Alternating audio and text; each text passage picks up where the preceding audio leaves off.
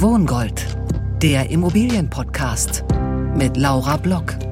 Ein Pioneer Original.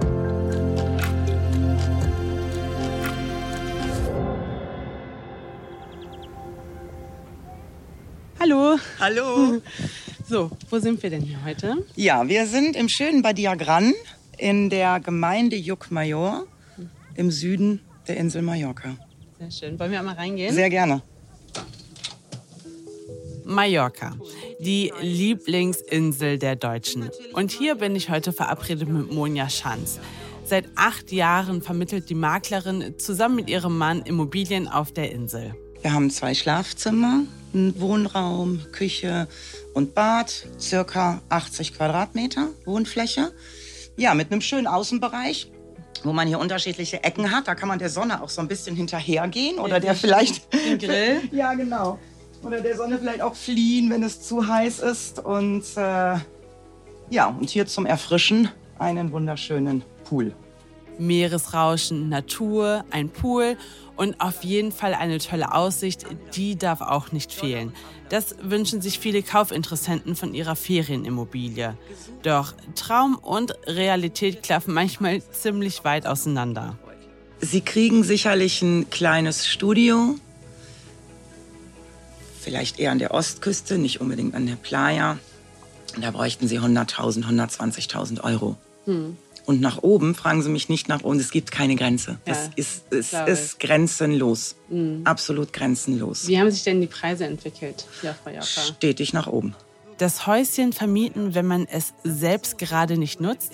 Diese Idee haben recht viele, doch auf Mallorca ist das gar nicht so einfach, wenn nicht sogar unmöglich. Man darf natürlich keine Ferienvermietung machen. Also das sind zwei ganz große Unterschiede. Da brauche ich eine Lizenz. Mhm. Das sehen Sie manchmal an den Schildern, die draußen dran sind. Da steht ETV dran und dann steht eine Nummer. Das ist die Ferienvermietlizenznummer.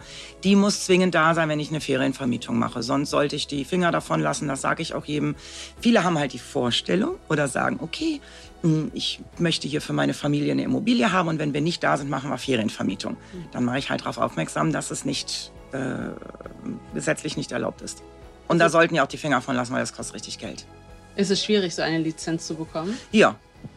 Ja, also jetzt im Moment war, war Stillstand komplett. Also da durften gar keine oder konnten keine Lizenzen mehr beantragt werden. Und dann ist Mallorca in bestimmte Zonen eingeteilt. Es gibt Zonen, da brauchen Sie gar nicht versuchen, eine Lizenz zu beantragen. Die gibt es einfach gar nicht. Es ist ja so, nach besonders schönen Urlauben reift bei ganz vielen der Gedanke, sich doch endlich mal selbst eine Ferienimmobilie zu kaufen. Vor allem während und nach Corona haben das auch immer mehr Deutsche getan. 2020 lebten knapp 1,3 Millionen Bundesbürger in einem Haushalt, dem eine Ferienimmobilie gehört. Entweder in Deutschland oder im Ausland. Und das ist im Vergleich zu 2017, 18 und 19 ein Anstieg von rund 20 Prozent. Mit den Jahren haben sich natürlich aber auch die Ansprüche an so einer Ferienimmobilie geändert. Denn es wird da heute nicht einfach nur mehr Urlaub gemacht, sondern auch immer mehr gearbeitet. So ein Homeoffice kann man ja schließlich überall aufbauen. Und damit herzlich willkommen zur fünften Folge von Wohngold, der Immobilienpodcast hier bei The Pioneer. Mein Name ist Laura Block. Was also mit der Immobilie machen, wenn man selbst nicht vor Ort ist? Die meisten Häuser und Wohnungen werden eben nur wenige Wochen im Jahr genutzt. Die restliche Zeit stehen sie leer. Eine Vermietung würde sich da auf jeden Fall anbieten, oder? Über Plattformen wie Airbnb kann man seine Immobilie vermieten. Ganz so einfach ist es aber eben in der Realität doch nicht. Ob man so die laufenden Kosten decken oder gar eine üppige Rendite erzielen kann, genau das bespreche ich heute mit zwei Expertinnen und Experten.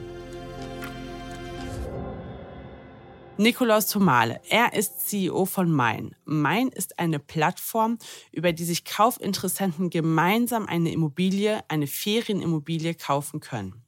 Das Haus gehört mir dann nicht alleine, sondern ich teile es mir mit sieben weiteren Anteilseignern, die ich vorher nicht kannte. Tomale betrachtet die Ferienimmobilie eher als Kapitalanlage. Und ob diese Rechnung aufgeht, das hören wir jetzt. Guten Tag, Herr Tomale. Frau Block, vielen Dank, dass ich da sein darf. Seit dem letzten Jahr ist ja das Leben durch die Inflation viel teurer geworden. Macht sich das eigentlich auch auf dem Markt der Ferienimmobilien bemerkbar? Ja, absolut. Also natürlich sind zum einen Urlaubskosten gestiegen. Und ähm, das heißt, Menschen spüren, wenn sie weiterhin in den Urlaub fahren, dass das teurer geworden ist, egal ob ich jetzt irgendwo hinfliege oder nicht. Ja? Und ähm, das führt zum einen schon mal dazu, dass sich mehr Menschen Gedanken machen, kann ich dieses Geld statt es zu verkonsumieren, vielleicht auch investieren? Also generell führt Inflation dazu, dass Menschen nach Anlagemöglichkeiten suchen, um das Geld irgendwie inflationssicher anzulegen. Und gleichzeitig führt Inflation aber dazu, dass sich das dann wiederum noch weniger Menschen leisten können, ne? weil wir haben auch eine Inflation der Kosten für so eine Immobilie und der Zinskosten natürlich auch und so weiter. Also sind die Käufe von Ferienimmobilien zurückgegangen? Nee, also das kommt ein bisschen auf die Regionen an natürlich, aber in den nachgefragten Regionen ist die Nachfrage sogar gestiegen. Das hat auch wiederum was damit zu tun, dass wir gleichzeitig andere Trends haben. Ne? Also Menschen wollen und können remote arbeiten und hybrid leben. Und äh, tendenziell ist die Nachfrage eben nach eigenen Ferienimmobilien sogar gestiegen. Hm. Eben genau Inflation. Durch Corona dann wahrscheinlich. Corona, ja. andere Themen ähm, und eben auch zum Beispiel dadurch, dass eben nach einer Anlagemöglichkeit gesucht wird. Ja. Ja. Wenn Menschen nach einer Ferienimmobilie schauen, ja, die haben sich jetzt dazu entschieden, die möchten jetzt endlich auch ein Häuschen in Spanien haben oder so. Was wird denn da gesucht? Ist es gleich das große Haus mit Pool oder ist es doch eher die kleine Ferienwohnung? Also das ist natürlich immer zum einen ein Thema sozusagen Traum und Wirklichkeit geht da ja manchmal ein bisschen auseinander und äh, ich würde mal vermuten, dass die meisten Menschen dann doch irgendwie von einem schönen Häuschen direkt am See oder direkt am Meer oder direkt an der Piste träumen äh, und nicht unbedingt von einer Wohnung. Aber am Ende ist es immer auch eine Frage von Budget und von Machbarkeit ganz generell. Und ähm, ja, vor allen Dingen natürlich auch, wenn ich dann sozusagen mich mal ein bisschen informiere und gucke, was kostet das eigentlich, ja, dann mhm. schrumpft dieser Traum vom Haus direkt am See dann eben schnell zusammen und es wird dann halt eine Wohnung in der dritten Reihe irgendwo. Ja, so.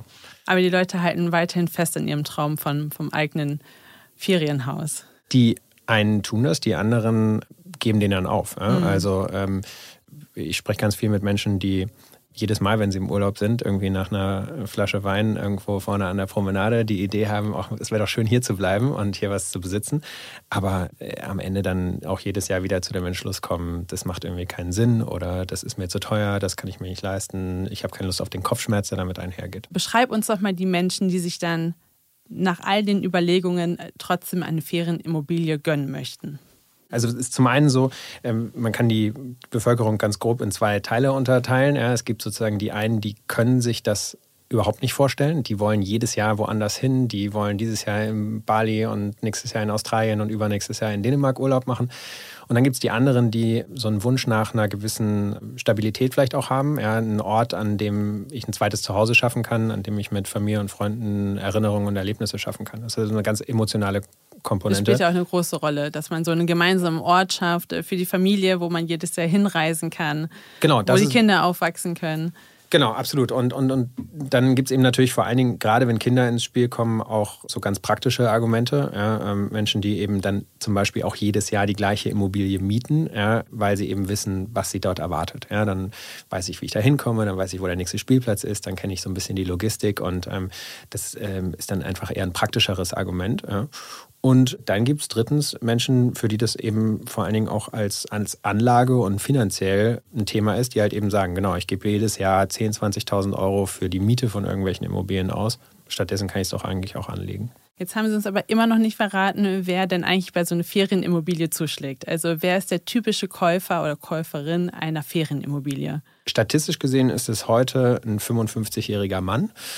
Das sind also Menschen, die schon ihr Geld irgendwo anders verdient haben, wo auch so ein bisschen Planbarkeit und Stabilität irgendwie in den Lebensalltag dann vielleicht reinkommt, ja, sich die Lebenssituation jetzt nicht mehr irgendwie alle fünf oder zehn Jahre komplett ändern kann die in der Regel dann auch schon eine andere Immobilie haben, also eine erste Immobilie und für die das dann die zweite Immobilie ist. Das ist statistisch heute sozusagen der durchschnittliche Eigentümer einer Ferienimmobilie. Ähm, bei uns ist es tendenziell eher zehn Jahre jünger. Genau, aber da müssen wir jetzt noch hinkommen. Also 55 und männlich, aber ihr wollt das aufbrechen. Mit ihr meine ich mein. Ihr vermittelt Ferienimmobilien zum Kauf. Und das Besondere ist ja, dass ich mir mit mehreren Familien, die ich aber nicht kenne, diese Immobilie teilen kann und somit auch die Kosten teilen kann. Habe ich das richtig gesagt? Perfekt zusammengefasst. Ah, also grundsätzlich ist bei uns erstmal die Idee, dass wir Menschen dabei helfen, sich diesen Traum von einer eigenen Ferienimmobilie zu erfüllen. Und ähm, muss man sich also ein bisschen fragen, warum machen das heute so viele nicht? Ja, wir haben vorhin darüber gesprochen, dass ungefähr die Hälfte der Menschen sich das erträumen, aber eben am Ende sehr, sehr wenige die sich diesen Traum erfüllen. Und wir versuchen mit meinen die Gründe dafür sozusagen nach und nach rauszunehmen. Der eine Grund ist, dass sie sich das nicht leisten können. Bei uns teilen sich mehrere Menschen die Immobilie und damit auch die Investitionen und auch die laufenden Kosten dieser Immobilie. Ein zweiter Grund ist, dass diese Immobilien extrem ungenutzt sind, ja, also in der Regel nur ein paar Wochen im Jahr genutzt werden, den Rest der Zeit leer stehen. Es sind also wirtschaftlich, sozioökonomisch, ökologisch ganz unwirtschaftliche Immobilien. Also bei meinen teile ich mir die Anschaffungskosten und die laufenden Kosten.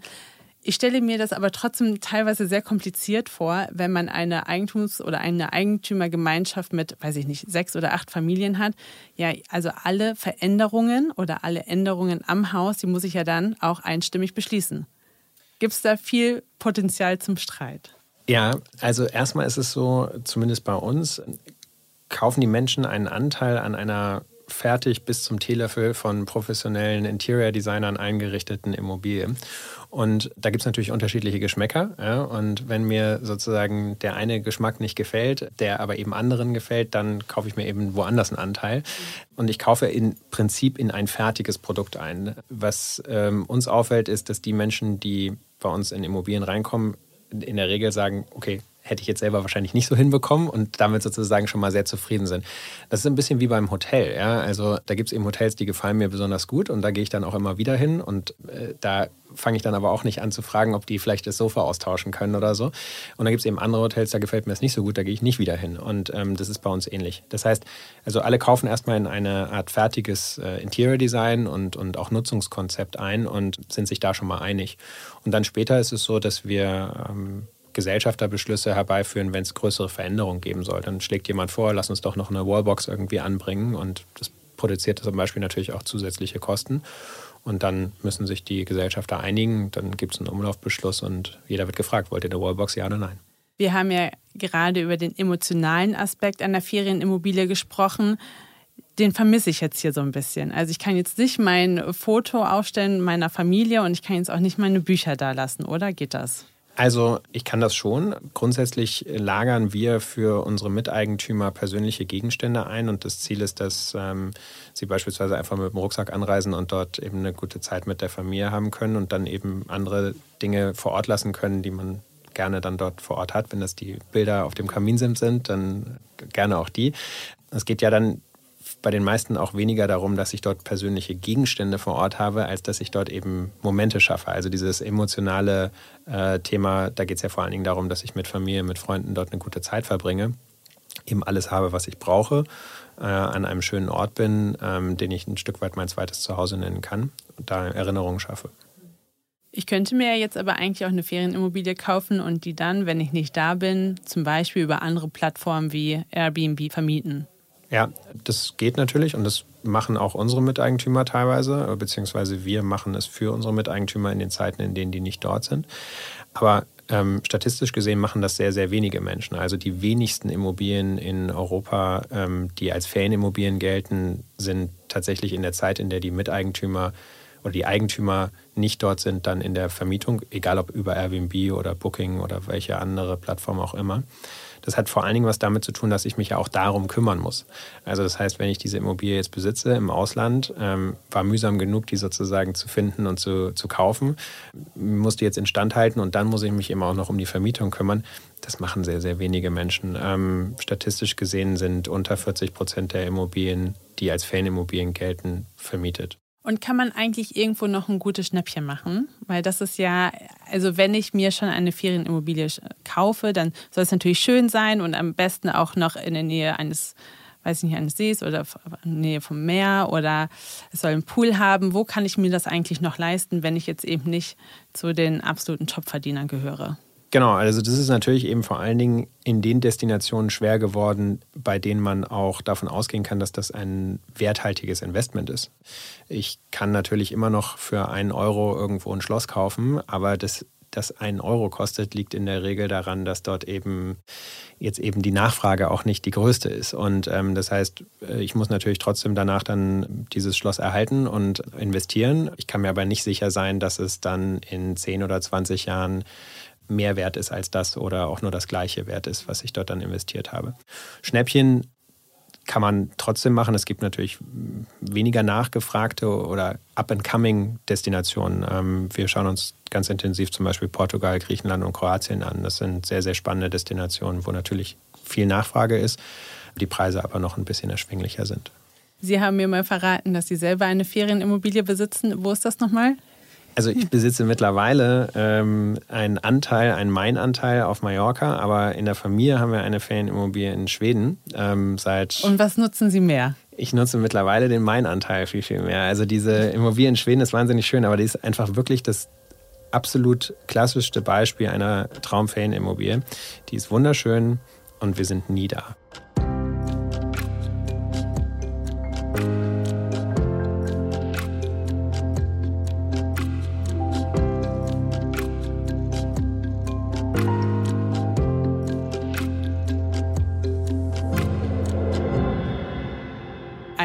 Tomale vergleicht die Ferienimmobilie mit einem Hotel.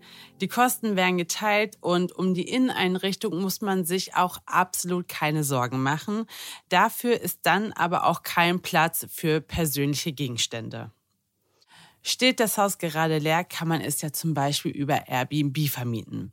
Wie einfach oder wie kompliziert das ist, das habe ich mit Katrin Anselm besprochen. Sie ist General Manager Dach bei Airbnb, unter anderem für Deutschland, Österreich und die Schweiz. Guten Tag, Frau Anselm. Hallo, Frau Block. Frau Anselm, wie sieht denn eigentlich ein perfekter Urlaub für Sie aus? Oh, das ist eine sehr schöne Frage. Ähm, der perfekte Urlaub sieht für mich aus, also Punkt eins, an einem Ort, den ich mir vorher schon auf langen Wunschlisten überlegt habe. Und das sind tatsächlich ganz oft in den letzten Sommern Europa und vor allem äh, die griechische Inselgruppe Kykladen. Das sind die südlich von Athen. So Punkt eins. Da fühle ich mich wahnsinnig zu Hause. Das Wetter, die Menschen, das Essen, das Meer. Und ich bin natürlich ein Riesenfan, mit Gastgebern, die auf Airbnb ihre Unterkunftlisten zu reisen. Das war ich schon, bevor ich zu Airbnb gekommen bin. Ich war echt Nutzer der ersten Stunde. Höre ich daraus, dass Sie keine eigene Ferienimmobilie besitzen? Ich besitze keine eigene Ferienimmobilie. Ich würde tatsächlich ganz gerne, ähm, und das ist immer mal wieder, ja, das ist, war eigentlich immer ein Traum, so ein äh, tatsächlich so ein, so ein kleines Haus in, äh, in Südfrankreich. Ich habe in Frankreich eine ganze Weile gelebt und auch studiert ähm, und habe ganz viele, ich bin auch als Kind, weil mein Vater in Frankreich gearbeitet hat, ich, habe quasi an der Côte d'Azur laufen gelernt. Das klingt sehr glamourös, aber... Also Sie haben eine schöne Verbindung zu Frankreich. Ich würde erst noch mal gerne äh, darüber sprechen, wie, wie man überhaupt äh, Gastgeber wird. 2008 ging ja die Plattform Airbnb an den Start. Und vor allem waren es ja früher Privatleute, die ihre Wohnung oder auch ihr Haus vermietet haben. Wie ist das denn heute? Sind das immer noch mehrheitlich Privatmenschen? Zum allergrößten Teil immer noch private Anbieter. Wir nennen die bei Airbnb Homesharer. Das sind Leute wie Sie und ich, meine Kollegen, Freundinnen und Freunde aus meinem Netzwerk, die ja auch ganz oft Airbnb-Gastgeber und Gastgeberinnen sind. Wir haben tatsächlich einige gewerbliche Anbieter, die äh, müssen aber gut sozusagen zu der Idee und zu der Positionierung und der DNA von Airbnb passen. Das sind typischerweise. Wie überprüfen Sie das? Indem wir uns das Angebot, mit dem die gewerblichen Anbieter zu uns kommen, wirklich genau anschauen. Man kann, wenn Sie einen gewerblichen Anbieter haben, der zum Beispiel, das ist ja in Deutschland ganz fein granular, der zum Beispiel auf Sylt, äh, auf Sylt spezialisiert ist. Sie können sich anschauen, welche Unterkünfte, und das sind oftmals ja Unterkünfte auch von Privatleuten, die dann einfach an eine Agentur gegeben werden, weil sie mit der Vermarktung selber nichts machen wollen können Sie sich diese, sozusagen diese, diese, diese Unterkünfte anschauen und dann gemeinsam mit dem gewerblichen Anbieter besprechen, passt es zu Airbnb oder nicht. Der gewerbliche Anbieter hat ja auch ein Interesse. Der möchte ja auch auf einer Plattform präsent sein, die von der Zielgruppe her äh, gut zu ihm oder ihr passt. Von daher ist das ein, ein ganz einfacher Austausch und wirklich ein Durchschauen. Was, was ist das? Dadurch, dass das heute ja auch ein bisschen vermischt ist, private Anbieter, gewerbliche Anbieter, haben sich dadurch auch die Ansprüche der Gäste verändert? Mm, das würde ich nicht sagen. Ich glaube, die, die Ansprüche der, der Gäste sind von, von Anfang an eigentlich sozusagen gleich geblieben und das ist auch nicht weiter verwunderlich. Ne? Also ich meine, man, man muss es vielleicht differenziert beantworten. Das eine ist, die Ansprüche der, der Gäste, die über Airbnb reisen, sind so unterschiedlich wie jeder Gast selbst. Wir haben zwar einen Schwerpunkt auf sogenannten Millennials, 30 bis 40, aber sie haben jeglichen Typ, der mit Airbnb reist, vom Student übers Pärchen, über die Kleinfamilie, ähm, Senioren, die Airbnb nutzen. Und da sind die Bedürfnisse natürlich wahnsinnig unterschiedlich. Gleichzeitig verändern sich auch einige Bedürfnisse über Zeit. Ja, ähm, als das Thema Remote Work jetzt sehr stark aufkam, wurde auf einmal wichtig, gibt es vor Ort einen Arbeitsplatz und ist das Wi-Fi stark? Aber diese Unterschiedlichkeiten, die sich über Zeit entwickeln, haben wieder auch einen gemeinsamen Nenner. Ultimativ gibt es ein paar Kriterien, die sind so so einfach so so ultima so ähm, generell gültig, egal welcher Anbieter. Und das ist einmal und das kommt wieder zurück zur Airbnb DNA, ist die Einzigkeit der Unterkunft, die Einzigartigkeit der jeweiligen Unterkunft. Die Nutzer von Airbnb kommen zu uns, weil sie authentisches und individuelles Reisen und individuelle Unterkünfte suchen. Gleichzeitig muss die Unterkunft komfortabel und funktional eingerichtet sein. Und es muss sichergestellt sein, dass alles einfach zu nutzen ist. Und ganz wichtig auch, dass die Kommunikation mit dem Gastgeber ähm, zuverlässig ist. Ja, Sie haben es gerade schon angesprochen, so äh, Ansprüche, die quasi erfüllt werden müssen oder Anforderungen, die erfüllt werden müssen. Was muss denn die Unterkunft so mitbringen? Angenommen, ich habe eine eigene Ferienimmobilie und ich möchte die jetzt bei Airbnb vermieten. Was muss die erfüllen, damit die auch wirklich gut ankommt? Mhm, also da ist, die Frage kriege ich regelmäßig und da gibt es eine ganz klare Antwort drauf und die heißt, die Qualität des Gastgebens und der Unterkunft ist der absolute Schlüssel zum Erfolg auf Airbnb. Und was heißt es denn genau? Das heißt zum einen, wenn Sie Gastgeber oder Gastgeberin auf Airbnb werden, sind Sie natürlich in einem, auch in einem Wettbewerb mit anderen Anbietern. Sie müssen Sie versuchen, sich abzuheben. Das ist gerade über die genannten äh, grundlegenden Dinge, die ich gerade schon angesprochen habe, ist das sehr wichtig. Aber die Qualität des Aufenthaltes und die wird äh, zum Ausdruck gebracht in den Bewertungen, die der Gast am Ende abgibt, aber auch in der Art, wie sie ihre Unterkunft beschreiben. Die hilft ihnen auch ähm, in den in den Suchergebnissen in der Regel höher eingestuft zu werden. So und ich weiß anekdotisch aus eigener Erfahrung, dass, dass Nutzer schauen sehr stark auf den Bewertungs, auf, auf das, die Bewertung, mhm. die durchschnittliche, und auch auf das Merkmal Superhost. Ich, ich persönlich ähm, reise fast ausschließlich mit Superhost. Ähm, Was bedeutet das denn, Merkmal Superhost, für alle, die das nicht kennen? Das bedeutet, dass sie eine Anzahl von, von Aufenthalten hatten, die mit fünf Sternen bewertet wurden, dass sie sehr schnell, wenn sie ihre Buchungsanfragen auf nicht automatisch annehmen eingestellt haben, sondern auf sogenannte Request to Book, also bitte erst anfragen, bevor ich die Buchung freigebe, dann ist die Erwartung, dass Sie innerhalb von 24 Stunden reagieren. Das heißt, wenn Sie immer sehr schnell reagieren, wenn Sie sehr schnell auf Anfragen reagieren, ähm, wenn Sie fünf Sterne unter Bewertungen in der Reihe auf Ihren, bei Ihren Buchungen ähm, schaffen, dann werden Sie ab einem bestimmten Moment sogenannter Superhost und das wird auch Ihnen auf der, auf der Unterkunft ausgezeichnet. So. Und was wir wissen, um das einfach nochmal so ein bisschen auch in den Zahlen spannend zu machen, ja, wir wissen, dass im letzten Jahr die Buchungen, die aus Deutschland kamen, zu zwei Dritteln auf Unterkünfte entfallen sind, die überwiegend Fünf-Sterne-Bewertungen hatten und, und also über Zeit auch einen sehr hohen durchschnittlichen Bewertungsscore, der wahrscheinlich so bei 4,75, 4,8 liegt. Und darauf das ist das, was, was, worauf man achten muss. Das wäre meine, meine, meine Top-Empfehlung an dieser Stelle. Das ist also schon auch gewissermaßen zeitintensiv. Also die Kommunikation, das Herrichten. Dann haben natürlich die Gäste auch wahrscheinlich Anfragen, wenn sie vor Ort sind, wollen vielleicht ein paar Restauranttipps haben. Also gibt es so eine Stundenanzahl, wo Sie sagen, okay, damit müsste man als privater Anbieter rechnen. Also eine Stundenanzahl, die ich leisten muss, wenn ich meine Ferienimmobilie vermiete. Puh, Frau Block, das ist tatsächlich ganz schwer, weil es so super individuell ist. Jeder Gastgeber hat ja ein, ein bisschen anderes Setup sozusagen. Es gibt Gastgeberinnen und Gastgeber, die nur ein Zimmer vermieten. Dann gibt es welche, die sich dafür entscheiden, ihre gesamte Immo, ihre gesamte Wohnung oder ihr Haus, wenn sie selbst verreist sind, oder aber ihre Ferienimmobilie, in, in hier in unserem Fall, wenn sie sie selber nicht nutzen, zu vermieten. Von daher ist es schwer für mich, da eine Einschätzung zu treffen. Aber was ich sagen kann, ist, diese, den Punkt, den Sie gerade ansprechen, das ist ein, ein ganz klassisches Thema, mit dem wir seitdem die Plattform besteht, seit 15 Jahren, immer wieder im Austausch mit unseren Gastgeberinnen und Gastgebern sind, um ihnen Werkzeuge zu bauen, mit denen sie Kommunikation vereinfachen können, Empfehlungen vereinfachen können, ihre, ihre Unterkünfte so beschreiben können, dass immer, dass gar keine Fragen erst auftauchen und ihnen auch Tipps zu geben aus der Gemeinschaft der Gastgeber und Gastgeberinnen heraus, wie sie ähm, ihre, ihre, ihr Angebot, ihre Unterkunft sozusagen effizient auf den nächsten Gast vorbereiten.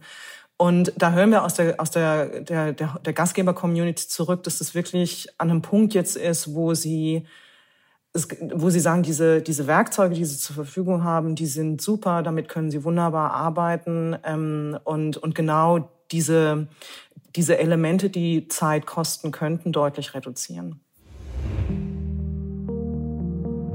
Bei der Vermietung kommt es also auf eine sehr gute Kommunikation an. Und wenn das Haus dann auch noch eine Top-Lage hat, na umso besser. Wer also über eine Ferienimmobilie nachdenkt, sollte zunächst eine Frage klären.